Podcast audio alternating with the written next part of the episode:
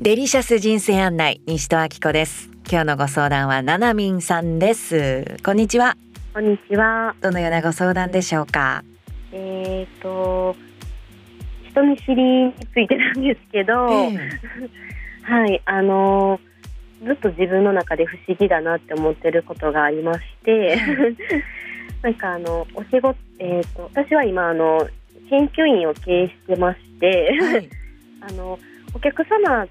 自分を求めてくるお客様とかにはすごくこう、えーなんていうんですかねお話ができたりとか、ええなんか、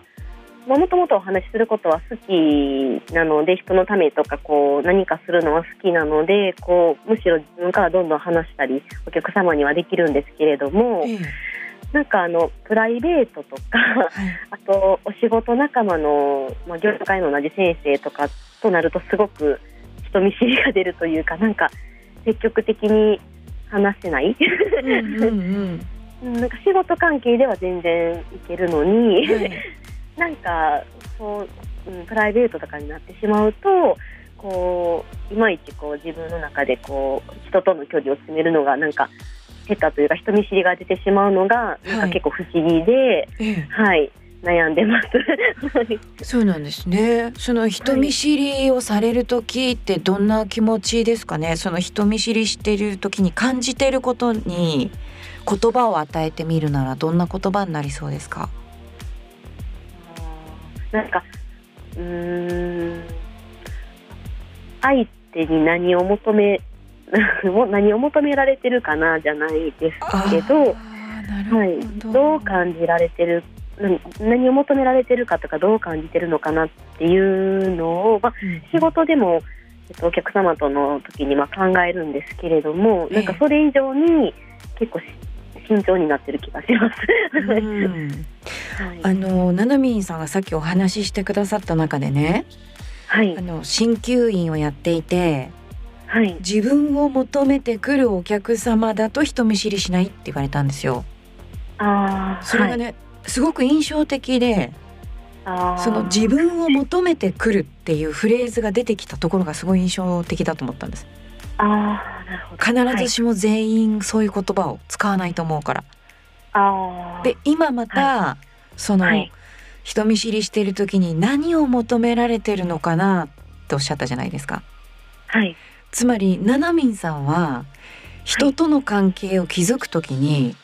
はい何を求められているのかっていうことがベースなんだと思うんですよあーなるほどはいそれってあの全員そうじゃないってわかりますうーんそうなんだろうなと思ってき始めてます。うん、それははいそのななみんさんが人と関係を築くときに相手が求めている自分をやるっていうことがきっとあのななみんさんにとっては自然なことなんだと思うんですね。あーはいでもそれは別に全員がそうではないわけです。ななみんさんの特徴なんですよ。だとするとその鍼灸院っていうのはもう求められてることが明確じゃないですか。そうですね。はい。でもプライベートってなんか求めてますかね。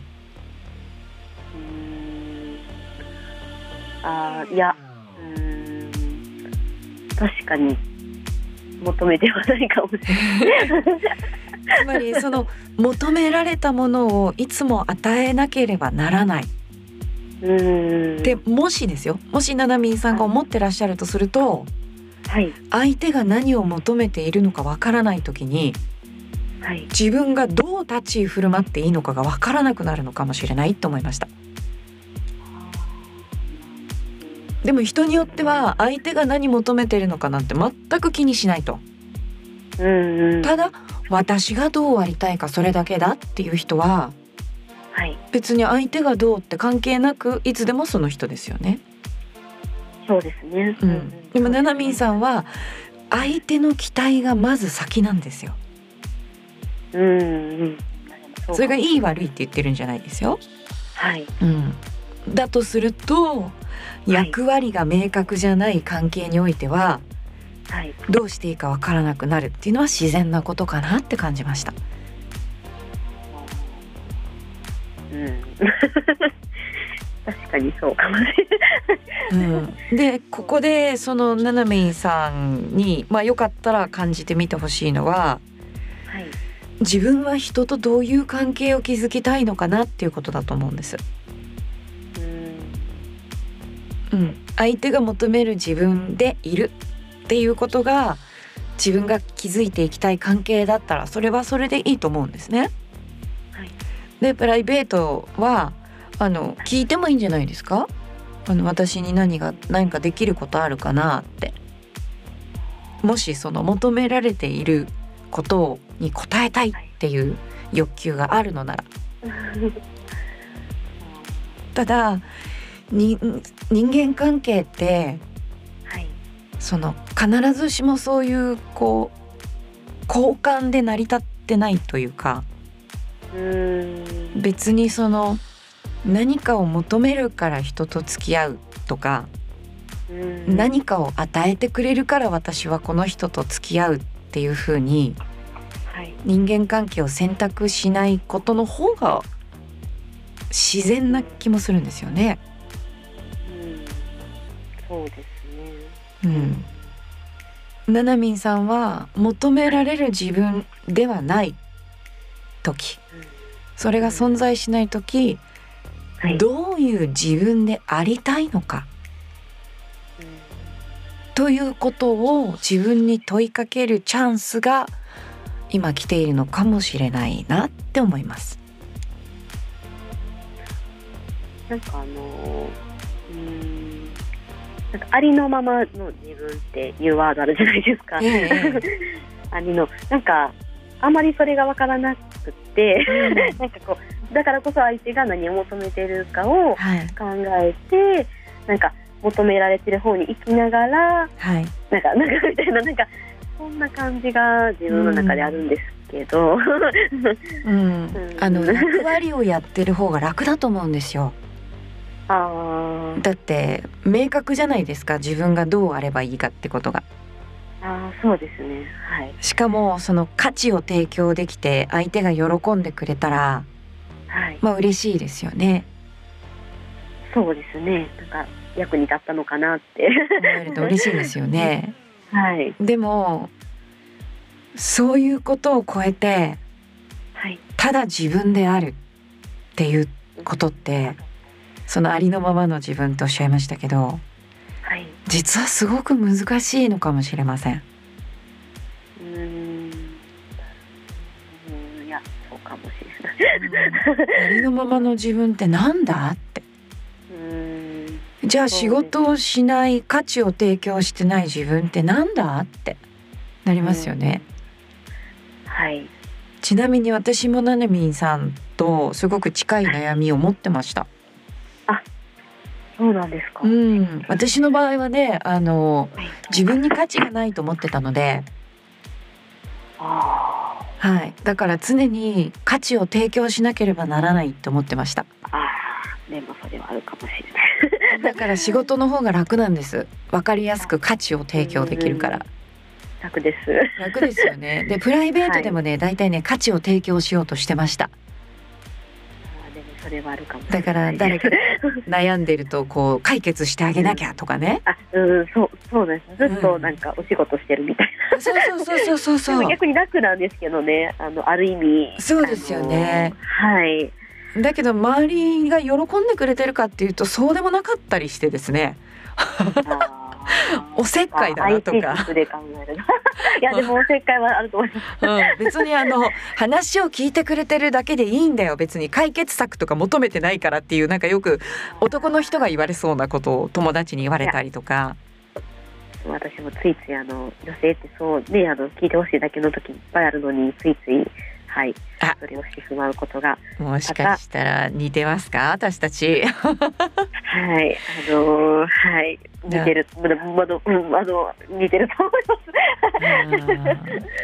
うんまあ、だとすると私の場合はですけどね、私はそういうふうに何もしていない自分っていうのに自分が耐えられなかったんですあー価値がないと思ってるからあーわかります うーんそうやな、はいうんだからその価値というものを超えた自分というものに向き合っていく必要があるなって私は思ってそこをやってきました。まあ個人的なことですけどね言うと私は価値を提供するってことを一切やめてみたんですつまり全部仕事辞めたんです一回へえで知り合いに会うのもやめたんですそして価値をインプットするのもやめました本を読むことも勉強することも映画を見ることもうんすごく不安になってきました。そうでしょ私も怖かったですよそ価うで値すよね。価値のインプットとアウトプットをやめてただの人として自分を存在させてみるっていうのをやってみたんですはい。きつかったですよ 想像でするとなんとなくわかります。でもそうなった時に、まあ、その時間を経験したことによって はい。あ自分はただ自分でいるだけでいいんだなってうーん。そしてその自分が生かされていてはい。生きてることへの感謝っていうものが初めてその時出てきましたね、私の場合ね。まあ別にあのななみんさんにそんなストイックな方法をやれっていうつもりは全くないんですよ。ただその価値を提供しなければならないという考えがもしお持ちだとしたらはい。その価値というものを超えたところにある自分って何なのかっていうところにちょっと向き合ってみてもいいかもしれないなって思います。うんうんなるほどだってそれって究極突き詰めていったらじゃあ仕事ができない人には価値がないのかうーん、そうですよね。うーん、そうなります。そうなっちゃうか。そうですようね。ーん誰かの、役に立てない人に価値はないのか、はい、うーんではないですね。うんでも自分にはそう思ってるってことなんですよね。うん、思ってました。思ってます。思ってます。ねえじゃあ人間の価値って何なんだろうかうんというところにもちろんそれにね答えはこうですよなんて言うつもりもないしあの分かってもいないことなんですけれどもはい。そこにななみんさんがあの向き合っていきたいって深いレベルでは感じてらっしゃるのかもしれませんね。うんうん、そうですね。うんうん、確かはいに。はい。 はい。あとあのすごい余計なこと言ってもいいですかはい。はい。すごい笑う癖があるのって分かってますあ、分かってます。分かってますはいうん特にあのお客様の時とかはこうないんですけど、そのプライベートとか初めてお話しする方の時にしてしまうんです。うんはい。所在ないんですよ、ね、 今もしうんはいそこのその笑っちゃう時の自分の感覚はい。そこは何かの入り口になるかもしれませんうーん。その笑っている時の自分の感覚に意識を向けてみるうーん。笑わ笑うのをやめてみたら自分に何が起こるかうーん。そこは何かの糸口になるかもしれないなって思いました自分に向き合うって言われてもよくわからないじゃないですかやり方がうーんうあん、の仕事では言ってますが自分はできてないなと、 そうなんですね、なんかあのはいよくカウンセリングとかでお話しするんですけどなんかね自分ととかっていう自分はできてないなって思ってますそうなんですね、まあ、だとするとその一つ笑うっていうことうーん何かからの逃げで私たちって結構笑うんですよねなんか相今お話ししてて思っあそういえばと思ったんですけどなんか人によって自分が違うなと思いましたなんかああのえ演じあの私、まあ、鍼灸院なんですけどダイエットメニューをすごいダイエットカウンセラーっていう方でダイエットのあの治療をよくしてるんですけどーえやっぱりこう会話がすごく大事なあのケアなケアとかでねよくあのあの心と向き合うみたいな感じでよくそういう話もあの したりするんですけどなんか人によってえはい話し方とか、はいなんか振る舞いとかをこう変えてるというかなんか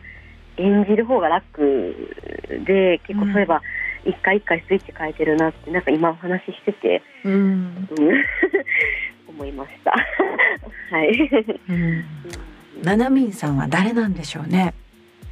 うーんそうですねそう言っていただくとなんか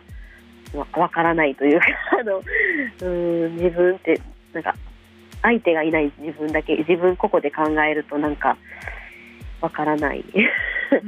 うーんそのわからいないは素晴らしい出発点だと思います。あそうですかうん、だってわからないって思わない限りわかろうとしないじゃないですか。そうですね、うん、だからあ実は私は自分が誰なのかということを分かってないんだということに気がつくってことは分かる可能性が生まれたっていうあー素晴らしい出発点に今立たれたんじゃないかなって思います。ありがとうございます嬉しい、、はいうんまずはちょっとお笑いの感覚に意識を向けるあたりから始めてみられるといいかなって思いました。わかりましたありがとうございます、はい、ありがとうございました。ありがとうございました